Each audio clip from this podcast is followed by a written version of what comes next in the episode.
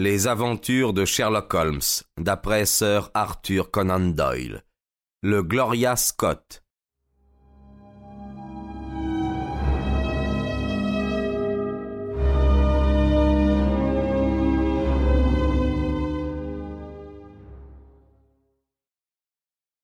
J'ai ici quelques papiers, me dit mon ami Sherlock Holmes un soir d'hiver où nous étions assis de chaque côté de la cheminée, qui, selon moi, mériteraient que vous y jetiez un coup d'œil.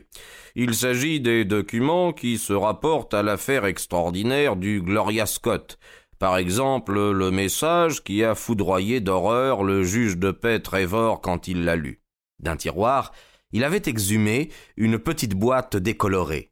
Après en avoir défait le ruban, il me tendit un court billet griffonné sur une demi-feuille de papier ardoisé. En voici le texte. Plus de difficultés.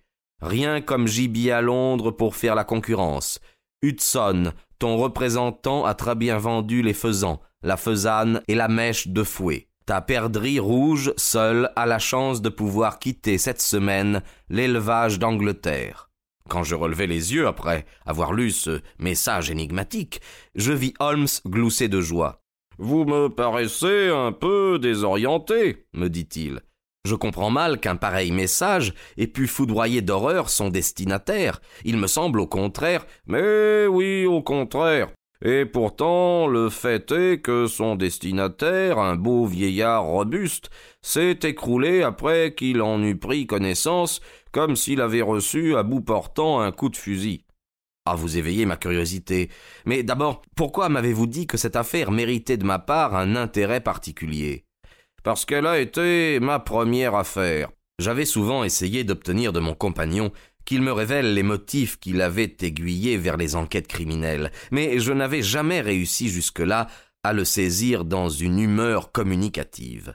Or ce soir, je le vis étaler sur ses genoux les documents auxquels il avait fait allusion. Il alluma sa pipe et pendant quelques instants demeura silencieux dans son fauteuil à remuer des souvenirs. Vous ne m'avez jamais entendu parler de Victor Trevor? me demanda-t-il. Il fut le seul ami que je me fis pendant mes deux années d'école. Je ne me rappelle pas, Watson, avoir jamais été un individu très sociable. Je préférais m'enfermer dans ma chambre afin de mettre au point mes petites méthodes personnelles de raisonnement, si bien que je ne me mêlais guère aux garçons de mon âge. En dehors de l'escrime et de la boxe, le sport ne me tentait pas. Je consacrais donc mon attention à des sujets fort différents de ceux qui passionnaient mes camarades. Le résultat fut qu'entre eux et moi il n'y avait aucun point de contact. Trevor était le seul avec lequel je me liais. Encore fallut-il pour cela qu'un matin, alors que je me rendais à un service religieux, son bulle terrier se prit d'une passion soudaine pour ma cheville. Cette manière prosaïque de faire connaissance s'avéra efficace.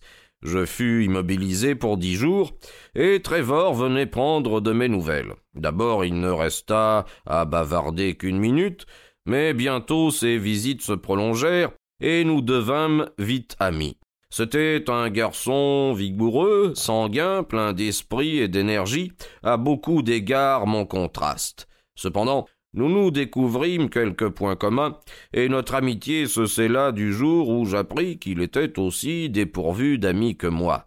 Finalement, il m'invita chez son père, Adam Trop, dans le Norfolk, et j'acceptai son hospitalité pour un mois de grandes vacances. Le vieux Trevor était incontestablement un homme riche et considéré, juge de paix et propriétaire terrien. Domtrop est un petit hameau juste au nord de l'Augmer, dans la région des lacs et des marécages. La demeure était de type ancien, très longue, avec des solives de chêne et des murs de briques. Une belle avenue bordée de tilleuls y menait. On chassait dans les fougères d'excellents canards sauvages. Il y avait du poisson remarquable. La bibliothèque était limitée, mais elle ne contenait que de bons ouvrages, hérités, d'après ce que je compris, d'un précédent occupant. La cuisine était convenable. Bref, il aurait fallu être bien difficile pour ne pas passer là un mois en chanteur. Le vieux Trevor était veuf, et mon ami était son fils unique. Il avait une fille, je crois, mais elle était morte de la diphtérie au cours d'un séjour à Birmingham. Le père m'intéressa énormément. Il n'était pas très cultivé, seulement il était doué d'une force primitive considérable, à la fois physique et mentale. Il avait peu lu, mais il avait beaucoup voyagé, et loin. Il avait vu le monde, et il se souvenait de tout ce qu'il avait appris. C'était un grand gaillard, à forte et épaisse carrure, à tignasse poivre et sel, avec un visage hâlé et des yeux bleus perçants qui lui donnaient parfois un air féroce. Pourtant, il avait dans le pays la réputation d'être bon et charitable. Au tribunal, il était renommé pour son indulgence. Un soir, peu de temps après mon arrivée, nous étions assis après dîner devant un verre de Porto, et le jeune Trevor se mit à parler de mes habitudes d'observation et de déduction dont j'avais déjà fait un système, sans en avoir deviné pour autant l'importance qu'il allait prendre dans ma vie. Naturellement, le vieillard crut que son fils exagérait en racontant deux ou trois exploits banals que j'avais accomplis. Allons, monsieur Holmes, me dit-il en riant gaiement. Essayez de déduire quelque chose sur mon compte. Je suis un excellent sujet. Je crains de ne pas pouvoir vous en dire long, répondis-je. Néanmoins, je pense que vous avez circulé ces derniers temps en redoutant une agression personnelle. Le rire s'éteignit sur ses lèvres, et il me considéra avec un vif étonnement. Ma foi, voilà qui est exact, dit-il. Tu sais, Victor, quand nous avons mis un terme aux activités de cette bande de braconniers, ils ont juré d'avoir notre peau. Et Sir Edward Robbie a récemment été attaqué. Depuis, je n'ai pas cessé de me tenir sur mes gardes, mais je me demande bien comment vous pouvez le savoir. Vous avez une très jolie canne, dis-je. D'après l'inscription, j'ai remarqué que vous ne la possédiez que depuis un an. Mais vous vous êtes donné du mal pour en creuser la pomme et pour y verser du plomb fondu, si bien que vous disposez d'une arme formidable.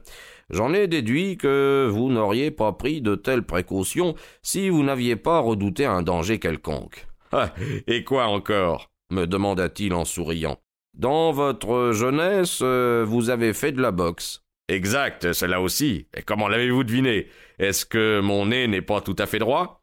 Oh non, il ne s'agit pas de votre nez, mais de vos oreilles. Elles ont l'allongement et l'épaisseur qui ne se retrouvent que chez les boxeurs. Et rien d'autre? Les callosités de vos mains m'apprennent que vous avez beaucoup retourné la terre. Tout mon argent vient d'un champ orifère. Vous êtes allé en Nouvelle-Zélande. Ah, exact encore. Vous avez séjourné au Japon. Eh, c'est parfaitement vrai. Et vous avez été très intimement associé avec quelqu'un dont les initiales étaient J.A. et qu'ensuite vous avez cherché à oublier complètement. Monsieur Trevor se leva avec peine, me fixa de ses grands yeux bleus dont l'expression devint sauvage, farouche, et piqua du nez parmi les coquilles de noix qui jonchaient la nappe, évanoui raide. Vous pouvez imaginer, mon cher Watson, comme nous avons été bouleversés, son fils et moi. Son attaque ne fut cependant de longue durée. Dès que nous eûmes déboutonné son col et aspergé d'eau fraîche son visage, il octa deux ou trois fois et se remit sur son séant. Ah, mes enfants, nous dit-il en s'efforçant de sourire. J'espère que je ne vous ai pas effrayé au moins. Costaud comme je suis, j'ai pourtant une faiblesse du côté du cœur et il ne m'en faut pas beaucoup pour me flanquer par terre. Je ne sais pas comment vous vous débrouillez, monsieur Holmes, mais j'ai l'impression que tous les détectives officiels ou officieux sont à côté de vous des enfants. C'est là votre carrière, monsieur, et vous pouvez en croire un homme qui a roulé sa bosse dans les cinq parties du monde. Voilà le conseil, joint à une estimation exagérée de mes capacités, qui me mit pour la première fois, Watson, si vous me faites l'honneur de me croire, en face de ce sentiment tout nouveau pour moi, à savoir que je pourrais gagner ma vie grâce à ce qui n'avait été pour moi qu'un simple passe-temps. Sur le moment, d'ailleurs, je fus trop préoccupé par le soudain malaise de mon hôte pour penser à autre chose. J'espère ne vous avoir rien dit qui vous ait fait du mal, murmurai-je. Eh bien, vous avez touché à coup sûr une corde sensible. Puis-je vous demander comment vous savez cela et ce que vous savez exactement? Il s'adressait maintenant à moi sur un ton badin, mais au fond de son regard une sorte de terreur restait tapie. C'est la simplicité même, répondis-je. Quand vous avez relevé votre manche pour tirer tout à l'heure le poisson hors de l'eau, j'ai vu les initiales JA tatouées au pli du coude. Les lettres sont encore visibles, mais étant donné leur demi-effacement et la couleur de votre peau autour, il est évident que vous avez tenté de les faire disparaître. Évident par conséquent que ces initiales vous ont été autrefois très chères et qu'ensuite vous avez souhaité les oublier. Quels yeux s'écria-t-il non sans pousser un soupir de soulagement. C'est tout à fait ce que vous avez dit, mais n'en parlons plus. De tous les revenants, les spectres de nos amours sont les pires. Passons dans la salle de billard et fumons paisiblement un cigare. À dater de ce jour, et en dépit de toute sa cordialité, il y eut constamment dans le comportement de M. Trevor envers moi une pointe de soupçon. Son fils euh, le remarqua. Vous avez donné une telle peur au vieux, me dit-il, qu'il ne sera plus jamais sûr de ce que vous savez, de ce que vous ignorez. Il n'avait pas l'intention de me le montrer, j'en suis certain, mais cette impression était si fort entrée en lui qu'elle se manifestait en toute occasion. Finalement, me rendant compte que ma présence le tourmentait, je brusquai la fin de mon séjour. Toutefois, la veille de mon départ, il se produisit un incident dont l'importance se révéla par la suite. Nous étions assis sur la pelouse dans les fauteuils de jardin, prenant le soleil et admirant le panorama des lacs, quand la bonne vint annoncer qu'à la porte quelqu'un désirait voir M. Trevor. Qui? s'enquit notre hôte. Il n'a pas voulu me dire son nom. Que me veut-il alors? Il m'a seulement dit que vous le connaissiez et qu'il voulait vous parler juste un moment. Faites-le venir ici.